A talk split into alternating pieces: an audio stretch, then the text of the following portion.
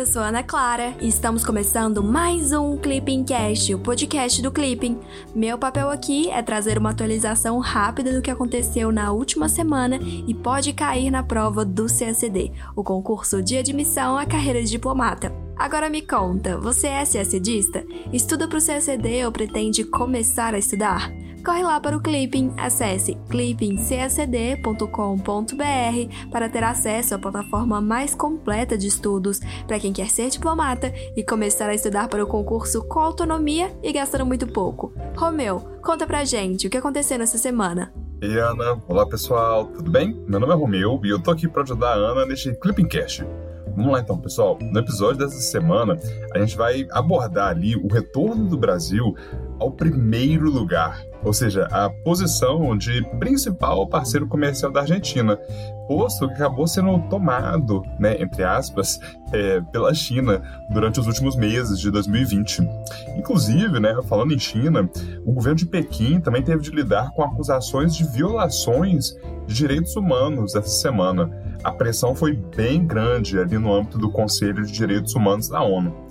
Também a gente teve um forte recrudescimento do conflito militar no Cáucaso, né, entre a Armênia e o Azerbaijão. Além disso, também teve um discurso do presidente Bolsonaro na cúpula da biodiversidade da ONU. E assim, teve mais um punhado de coisa, mas vamos com calma, tá? Juntos a gente vai cobrir isso tudo. Legal, pessoal. Antes de mais nada, temos um disclaimer aqui rapidinho. Os passarinhos e as cigarras estavam cantando mais do que o normal quando o Romeu gravou o podcast. Então, talvez vocês escutem um pouquinho desses sons da natureza no fundo. Agora vamos para o resumão dos dias 28 de setembro a 2 de outubro de 2020.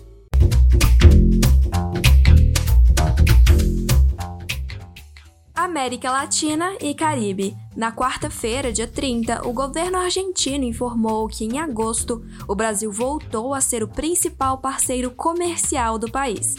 Essa é uma posição tradicionalmente ocupada pelo Brasil, mas que ficou com a China entre março e junho de 2020. De acordo com o Ministério da Indústria, Comércio Exterior e Serviços, em agosto de 2020, o Brasil exportou 726 milhões de dólares para a Argentina e importou 619 milhões de dólares. Além do Brasil e da China, os principais parceiros comerciais da Argentina são Estados Unidos, Vietnã, Chile, Paraguai, Índia e Alemanha.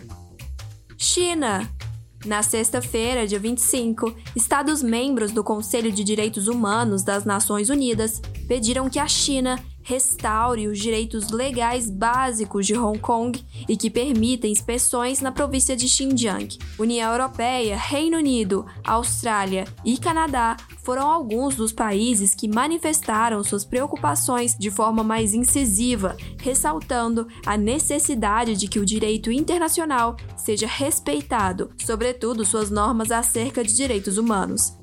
Em resposta, a China nega violações de direitos fundamentais em Xinjiang e afirma que os campos de reeducação em que membros da minoria uigur são levados são instrumentos de orientação vocacional necessários para se combater o extremismo. Romeu, que engraçado isso! Há alguns meses a gente já falou dessa polêmica envolvendo os uigures em Xinjiang, né?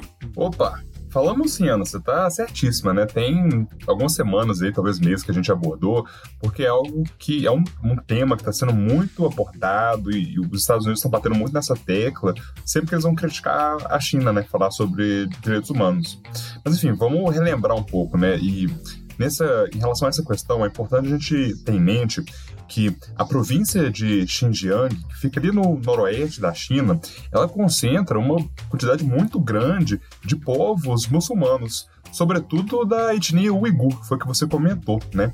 O que acaba dando um componente étnico muito particular ao movimento de independência da região, que é o movimento de independência do Turcomenistão do Leste, que inclusive é considerado um grupo terrorista por Pequim, né?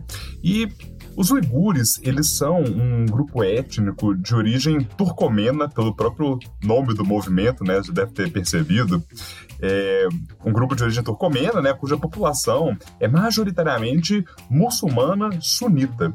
E o que acontece é o seguinte: a gente vem tendo alegadas violações de direitos humanos do povo uigur por meio da instauração de campos de reeducação que vem ganhando assim, uma atenção muito grande da comunidade internacional. E a gente pode ver isso porque você mesmo mencionou né, na, na notícia que a gente está reverberando. E o que se alega é que o governo de Pequim promove uma política de silicização, né? Que tem o objetivo de homogeneizar a configuração étnica da região em torno da etnia Han, que é majoritária na China. Então, por meio desses campos de reeducação, assim, as críticas que vêm sendo levantadas é que o governo de Pequim está tentando transformar uigures em Hans, basicamente.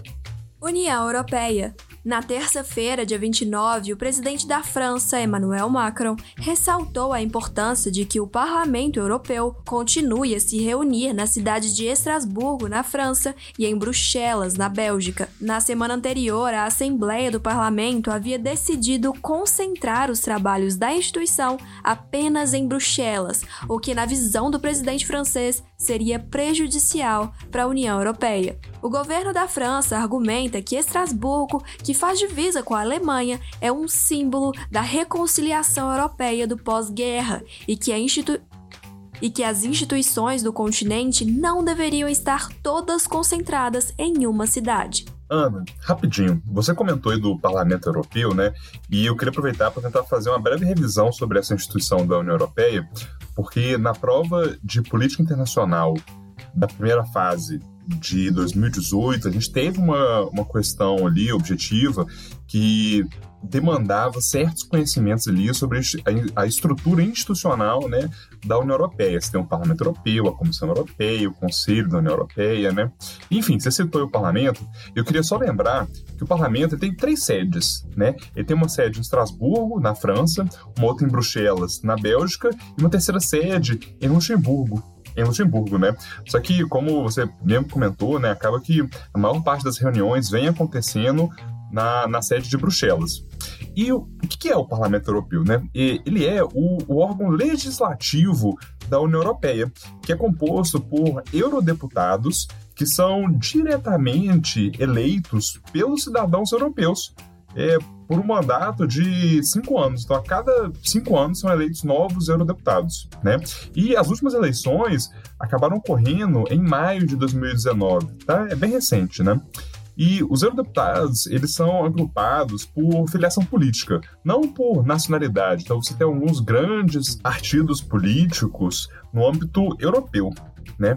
E o, o parlamento, ele tem poderes legislativos forma que ele consegue adotar legislação em processo conjunto com o Conselho da União Europeia com base em propostas da Comissão Europeia e decidindo é, sobre a, os acordos internacionais, além de ter poder de supervisão que permite que ele exerça né, o, o controle democrático de todas as instituições da União Europeia, inclusive elegendo o presidente da Comissão Europeia. Além disso, o parlamento vai ter poderes é, orçamentários, definindo qual vai ser o orçamento da União Europeia em processo conjunto com o, o Conselho da União Europeia. Então, são muitos órgãos, eu, eu sei disso, e pode ser um pouco confuso, mas aqui é importante ter em mente o seguinte: o parlamento e o Conselho da União Europeia eles adotam um processo legislativo conjunto. Só que eles não apresentam é, propostas, propostas legislativas. Somente a Comissão Europeia, que é o órgão executivo, vai apresentar uma proposta legislativa, né? E ela vai ser analisada pelo Parlamento Europeu e pelo Conselho da União Europeia para ser é, revisado, para ser adotado ou não. Reino Unido.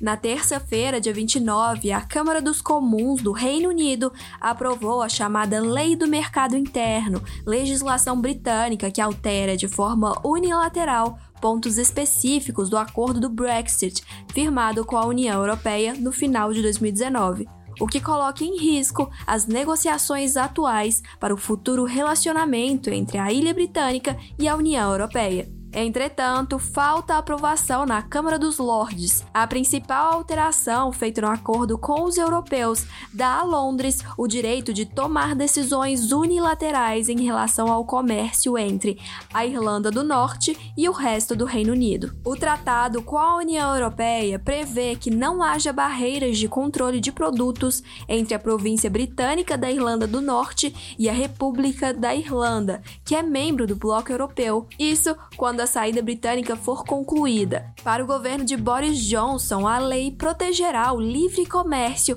entre as quatro nações que formam o Reino Unido: Inglaterra, Escócia, País de Gales e Irlanda do Norte. Contudo, essa medida dificulta ainda mais o acordo com os europeus, que deve ser finalizado até o dia 15 de outubro, para dar tempo hábil às ratificações necessárias. Na quinta-feira, dia 1 de outubro, a Comissão Europeia emitiu uma ação legal contra o Reino Unido pela quebra da boa-fé assentada no acordo de saída do Reino Unido da União Europeia, em consequência da aprovação da Lei do Mercado Interno pela Câmara dos Comuns. Caso o Reino Unido não dê uma resposta satisfatória à União Europeia, a organização seguirá com um processo na Corte Europeia de Justiça, sediada em Luxemburgo. Rússia. Na terça-feira, dia 29, Reino Unido e Canadá decidiram impor sanções contra autoridades da Bielorrússia. No mesmo dia, o presidente da França, Emmanuel Macron, encontrou-se com uma das lideranças da oposição da ex-República Soviética. Em resposta, o presidente russo Vladimir Putin denunciou uma existente pressão externa sem precedentes contra o presidente bielorrusso Alexander Lukashenko. A Rússia é o principal parceiro econômico e político da Bielorrússia. Os dois países fazem parte da Comunidade dos Estados Independentes, criada em 1991, e da Comunidade Econômica Euroasiática, criada em 2000. Ásia. No domingo, dia 27, forças militares da Armênia e do Azerbaijão deram início a um confronto armado que causou centenas de mortes na fronteira entre os dois países. As duas ex-repúblicas soviéticas estão em conflito desde a década de 90 e disputam uma região chamada Nagorno-Karabakh, cuja população é de etnia majoritariamente armênia, embora situada em território azeri. O conflito ganha importância global, pois a Armênia tem uma aliança militar com a Rússia no âmbito da organização do Tratado de Segurança Coletiva, ao passo que o Azerbaijão é apoiado pela Turquia, que integra a OTAN. Também há a histórica tensão entre Armênia e Turquia. Como herdeira do Império Turco Otomano, a Turquia é acusada de ter promovido um genocídio do povo armênio entre 1915 e 1923 a diplomacia turca nega a existência desse evento. Geopoliticamente, o conflito pode desestabilizar toda a região do Cáucaso, rica em petróleo e em gás natural pois tem o potencial de envolver Rússia e Turquia em um confronto aberto. Em 1992, foi criado o Grupo de Minsk da Organização para a Segurança e Cooperação na Europa, que atua como mediador do conflito.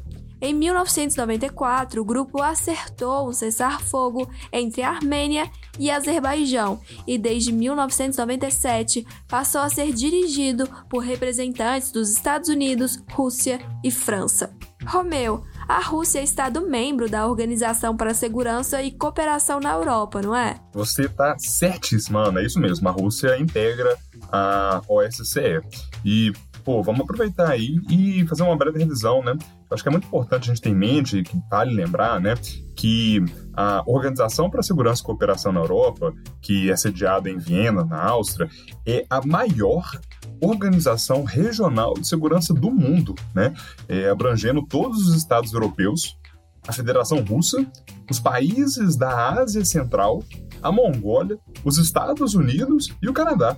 E além desses países que são Estados-membros, também tem, que, e acabam somando 57, também tem outros 13 parceiros para cooperação que estão ali na Ásia e no Mediterrâneo.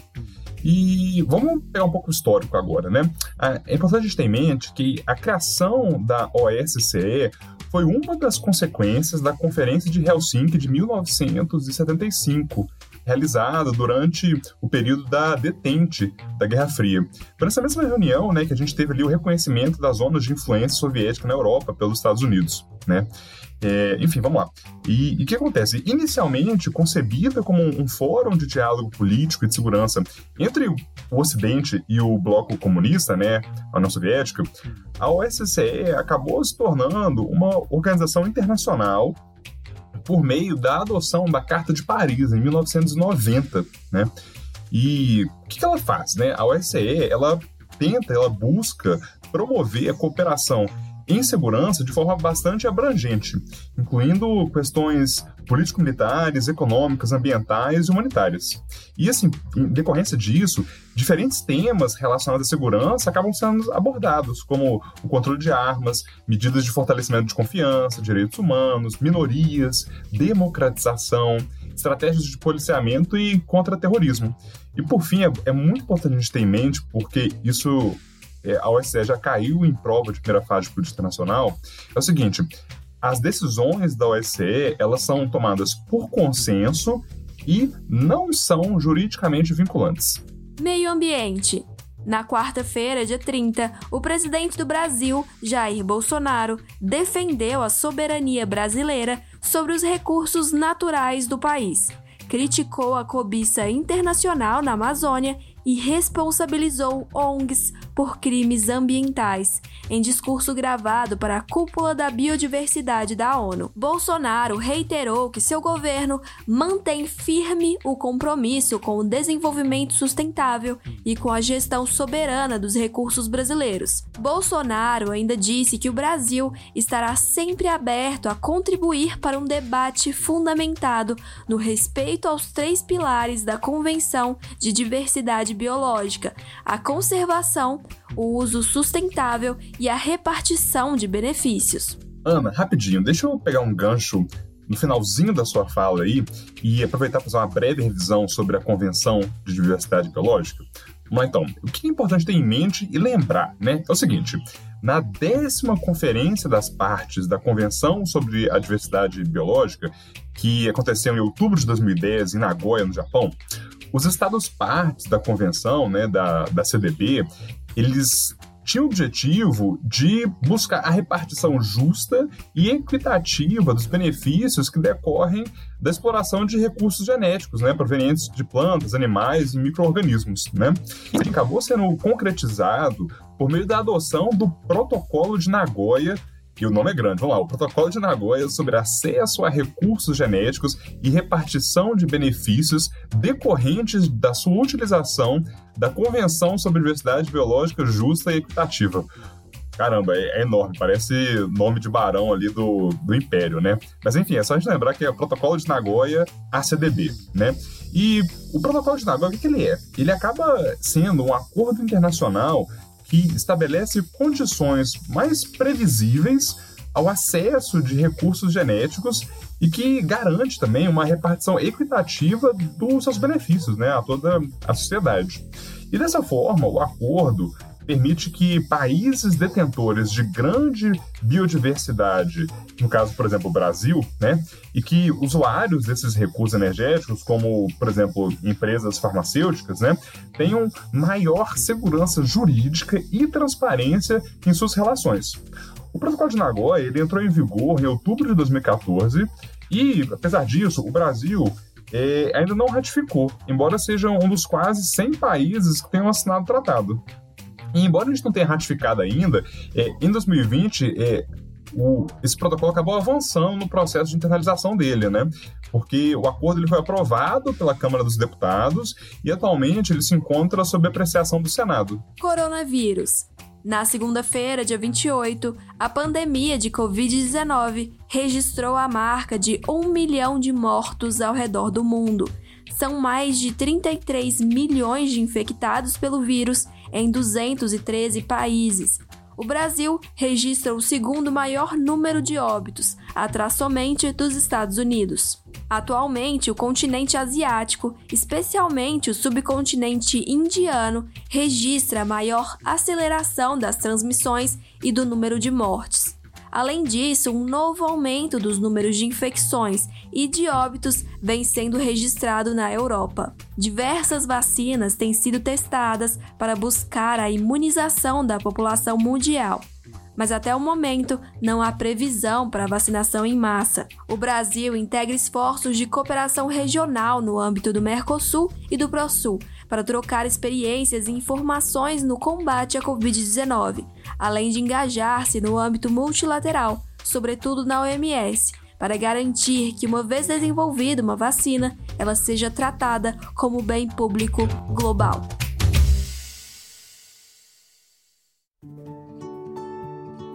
Chegamos ao fim do Clipping Cast com resumão da semana dos dias 28 de setembro a 2 de outubro de 2020. Agora chegou a sua vez. Mande o seu feedback sobre o conteúdo do podcast pelo nosso Instagram, o arroba clipping__csd. Além disso, vale compartilhar nas suas redes sociais a sua rotina de estudos no Clipping. Vamos adorar acompanhar tudo, viu? Até semana que vem. Tchau, tchau!